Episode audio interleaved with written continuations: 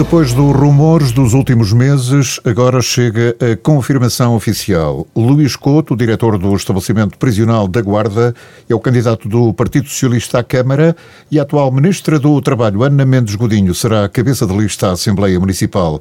Na lista do PS à autarquia deverá estar também o nome de António Monteirinho, líder da Conselhia Socialista e vogal do Conselho de Administração da ULS da Guarda. É com estes nomes, entre, entre outros, que o PS vai tentar conquistar a Câmara da capital do Distrito, perdida para o PSD em 2013. Luís Couto já explicou à rádio os motivos que o levaram a aceitar o desafio. Eu fui convidado para encabeçar a lista do Partido Socialista à Câmara da Guarda, eh, sabendo-se, e toda a gente sabe que eu sou independente, eu não, não milito em nenhum partido, eh, e quando, quando a Direção Nacional do Partido Socialista me convidou para esta tarefa, eu pensei apenas numa coisa. Pensei na Guarda. E é disso mesmo que no dia da apresentação vamos falar. É da Guarda, quem é a Guarda hoje e aquilo que a Guarda pode ser e deve ser. Eu diria apenas que as pessoas não podem esquecer que a Guarda foi a capital da Beira Alta. E hoje é aquilo que a gente sabe. E, portanto, nós temos uma visão para o futuro que integre todos e o que me levou a dizer que sim eh, foi eh, a Guarda, a Guarda, o Conselho da Guarda, a ruralidade da Guarda, a importância que esta ruralidade tem e depois eh, o pivô que deve ser a Guarda como, como locomotiva para puxar por tudo isto. Convite aceito, Luís Couto está perfeitamente consciente do grande desafio que tem pela frente. Claro que é um grande desafio. É, isso não tenho, não tenho, eu tenho a minha vida, como toda a gente sabe, estabilizada. Não dependo da, minha vida, não depende unicamente de, de, de, pensar a guarda, mas eh, é um desafio que eu não podia virar a cara depois de lançado. E, portanto, eu penso que nós teremos um árduo trabalho para modificar o caminho que estamos a traçar. Para já, o candidato do Partido Socialista à Câmara não quer falar dos nomes que o vão acompanhar. Se o nome da ministra Ana Mendes Godinho é dado como certo como cabeça de lista à Assembleia Municipal, Luís Couto não confirma ainda nem o nome de Ana Mendes Godinho, nem o de António eh, Monteirinho na lista à Câmara. Tudo a seu tempo. Não quero desrespeitar as questões, não, não é isso em causa, mas uh, há um momento certo para tudo. Como há um momento certo também para me, para me apresentar, que, porque eu sei que as pessoas têm andado muito incomodadas, entre aspas, porque eu não digo nada, porque eu não, não, não, não me apresento. Eu tenho o meu momento e o meu momento é aquele que eu acho o dia e a hora certa para isso ser feito. E relativamente, por exemplo, ao outro nome que, que, se fala e que é dado praticamente como certo na lista do Partido Socialista, neste caso a ministra Ana Mendes Godinho, que irá, o que tudo indica, encabeçar a, a lista para a Assembleia Municipal. Eu diria que nós vamos apresentar os melhores candidatos nas freguesias e na Guarda. Uh, a Sra. Ministra, uh, será ela que terá que, mais tarde ou mais cedo, uh, dizer, porque não, é, não, me cabe a mim, não me cabe a mim apresentar os candidatos já neste momento, mas eu diria que no dia da apresentação tudo será revelado à, Guarda e nesse dia eu penso que as pessoas vão ficar muito agradadas com a nossa, a nossa posição sobre aquilo que deve ser feito. Nós escolhemos um dia, um dia eh, muito, muito marcante para a Guarda e é nesse dia que provavelmente vamos tentar fazer a nossa apresentação. Estaremos inteiramente disponíveis para toda a comunicação social, para respondermos a todas as questões que colocarem e para nos apresentarmos eh, com toda com toda a estrutura, com todo, com todo com o nosso plano, o plano que temos para a guarda. Eu, eu diria que nós, nesse dia, eh, faremos, faremos uma apresentação em que os, os guardenses eh, do Conselho faremos uma apresentação de forma a que todos conheçam os nossos candidatos, que são os melhores candidatos, o, nosso, a nossa, o nosso programa para a Guarda, desenvolvimento para a Guarda, e portanto eu neste momento não queria muito falar sobre, sobre o futuro, porque vai haver um, um momento e um, um dia certo para isso dia que eu terei, terei a oportunidade a curto prazo de vos informar eh, do, do, local e, e, da hora em que nós vamos fazer a apresentação eh, dos candidatos eh, à, à, Câmara Municipal e da Assembleia Municipal. E mais não diz Luís Couto, por agora. A apresentação oficial da lista do PS está por dias. Nessa altura, o candidato do Partido Socialista à Câmara da Guarda falará do projeto que tem para a cidade. Entretanto, o Presidente da Conselhia da Guarda, António Monteirinho, já disse à rádio que a estrutura local do partido sente-se confortável e honrada com a escolha, sublinhando que Luís Couto vai acrescentar mundo a uma candidatura que sairá vencedora. Partido Socialista uh, sente-se perfeitamente confortável com esta escolha.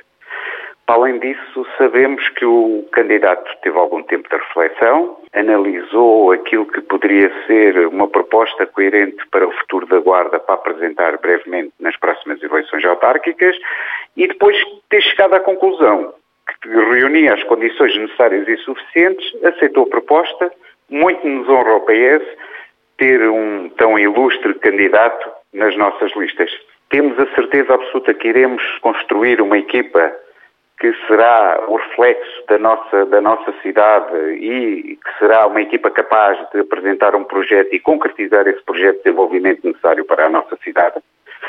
Tenho a certeza que o Partido Socialista apresentará um projeto adequado para o desenvolvimento da nossa cidade e o candidato é um candidato que acrescenta mundo à candidatura é uma pessoa com muita experiência ao nível profissional, é também uma pessoa com sucesso ao nível profissional, isso não podemos deixar de o dizer, e também uma pessoa com experiência pelo mundo fora. E assim sendo, eu acho que é o candidato ideal neste momento para acrescentar algo mais ao projeto do Partido Socialista. Assim sendo, o Partido Socialista considerou que seria a pessoa mais indicada para apresentar-se como candidato nas próximas eleições autárquicas. Mas, afinal, como fica António Monteirinho, depois de se ter disponibilizado para encabeçar a candidatura socialista, com o apoio da própria Conselhia que lidera? O António Monteirinho ponderou entre aquilo que foi uma escolha da Conselhia em tempos e aquilo que foi uma conversa tida a nível nacional com a estrutura nacional.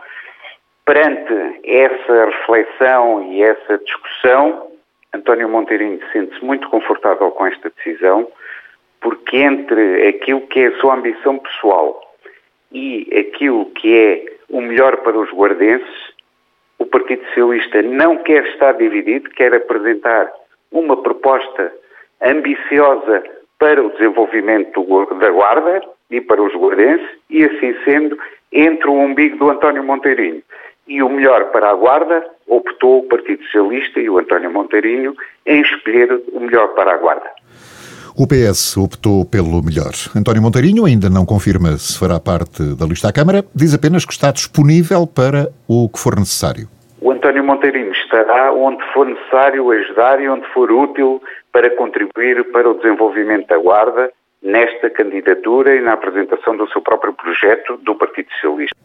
Monteirinho confirma que o nome de Ana Mendes Godinho está em cima da mesa para liderar a lista à Assembleia Municipal e diz que será uma honra para o partido e para a Guarda se a atual Ministra do Trabalho aceitar o desafio. O convite foi feito a uma pessoa com muita capacidade e que também acrescentará muito para a nossa cidade, com toda a certeza. Seria uma honra também enorme se uh, a senhora Ministra aceitasse o convite para ser candidata à Assembleia Municipal. Em tempo oportuno, o Partido Socialista terá o seu tempo de apresentar o candidato ou candidata à Assembleia Municipal e com toda a certeza que será também uma grande escolha para o apresentar à Guarda e aos guardenses poderem decidir livremente naquela que será, sem dúvida alguma, uma escolha entre o PS unido, o PS com projeto, o PS com uma equipa capaz e um PSD completamente esfrangalhado e sem objetivos de futuro. Depois de muito rumor, chega agora a confirmação oficial do partido. Luís Couto, diretor do estabelecimento prisional da Guarda, é o candidato do PS à Câmara e a atual ministra do Trabalho, Ana Mendes Godinho, vai ser a cabeça de lista da Assembleia Municipal. Na lista do Partido Socialista à Câmara da Guarda deverá estar também o nome de António Monteirinho, presidente da Conselhia Socialista e vogal do Conselho de Administração da ULS. É com estes nomes que eh, os socialistas vão tentar reconquistar a Câmara da capital do Distrito, perdida para o PSD em 2013.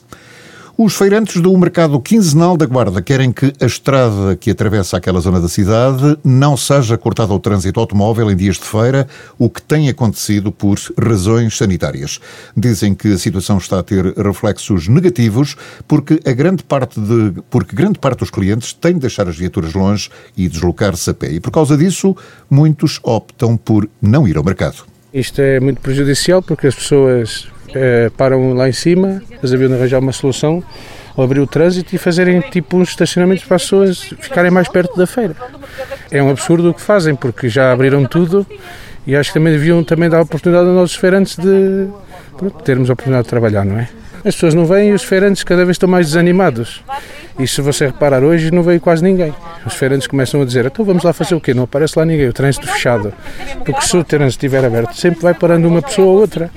E os feirantes, muitos vêm de longe e não, não compensa, não é? Não há pessoas, não, não compensa vir, é só despesa. Por exemplo, na parte de cima, temos aqui uma parte que não, não está a ser usada, podiam fazer estacionamento e deixar o trânsito circular normalmente.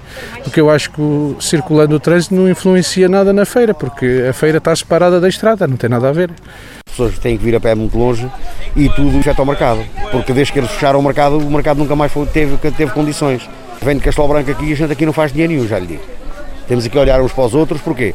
Entrar aqui meia dúzia de pessoas, porque as pessoas têm que vir a pé lá de longe. E isto não está bem. É o primeiro mercado que eu vejo em Portugal que seja fechado, é este, que fecha no trânsito é este. Enquanto não deixarem pôr aqui os carros para a estrada acima, não, não há hipótese do mercado melhorar. Porque as pessoas têm que deixar o carro a um quilómetro para virem à feira.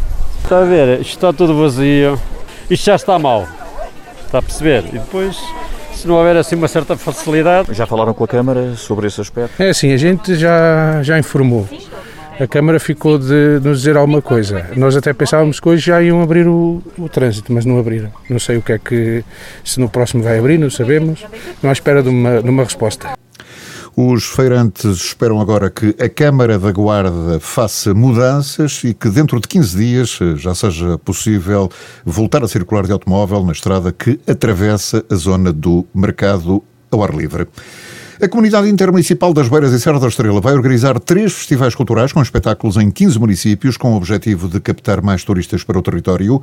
A programação cultural em rede da CIM para 2021-2022 quer promover a itinerância e o intercâmbio cultural entre os 15 municípios do território, com o objetivo de continuar a consolidar o trabalho desenvolvido no âmbito da operação realizada em anos anteriores, com a iniciativa Cultura em Rede das Beiras e Serra da Estrela. O projeto tem a duração de 18 meses, inicia-se agora em maio e vai terminar em outubro de 2022. Segundo o vice-presidente da CIMA, António Machado, que também preside o município de Almeida, a iniciativa marca um caminho de afirmação da comunidade intermunicipal no trabalho em rede. O responsável diz que o território precisa de eventos diferenciadores para atrair mais visitantes e tem grandes expectativas no resultado final de um investimento de cerca de 900 mil euros. Um projeto que teve efeitos muito positivos. Uh, a crítica que, que existiu nos eventos que fizemos nos anos anteriores foi muito positiva. A mobilização da população em termos da participação nesses eventos foi grande e aqueles que puderam estar presentes a, transmitiram sempre que foram projetos vencedores, foram projetos que, que vale a pena apostar neles.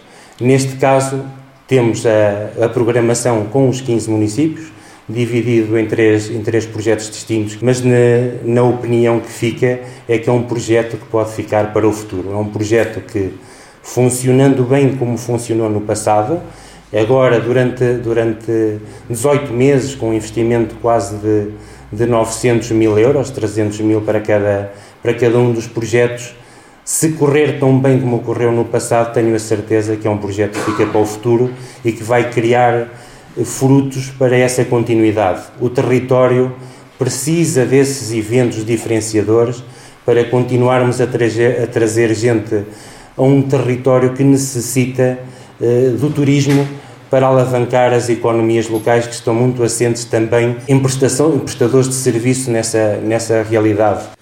Tudo isto acaba por estar ligado à candidatura da Guarda à Capital Europeia da Cultura. O vice-presidente da Câmara, Vítor Amaral, diz que este projeto de cultura em rede vai criar raízes muito importantes para o futuro. Creio que estamos em presença, claramente, de um projeto âncora para a região, de um projeto que consolida e estrutura uh, um posicionamento integrado, dialogante, solidário entre os municípios. Acho que é um marco histórico para o poder autárquico local, para, uh, de facto, uh, termos esta capacidade de, unindo esforços, desenhar um futuro a partir do papel da cultura, Uh, e a cultura é sinergicamente uma atividade que toca depois outras, como foi aqui dito, nomeadamente a área da, educação, a área do, turismo, mas em suma a área da economia. Guarda 2027 não pode deixar de ser uma competição.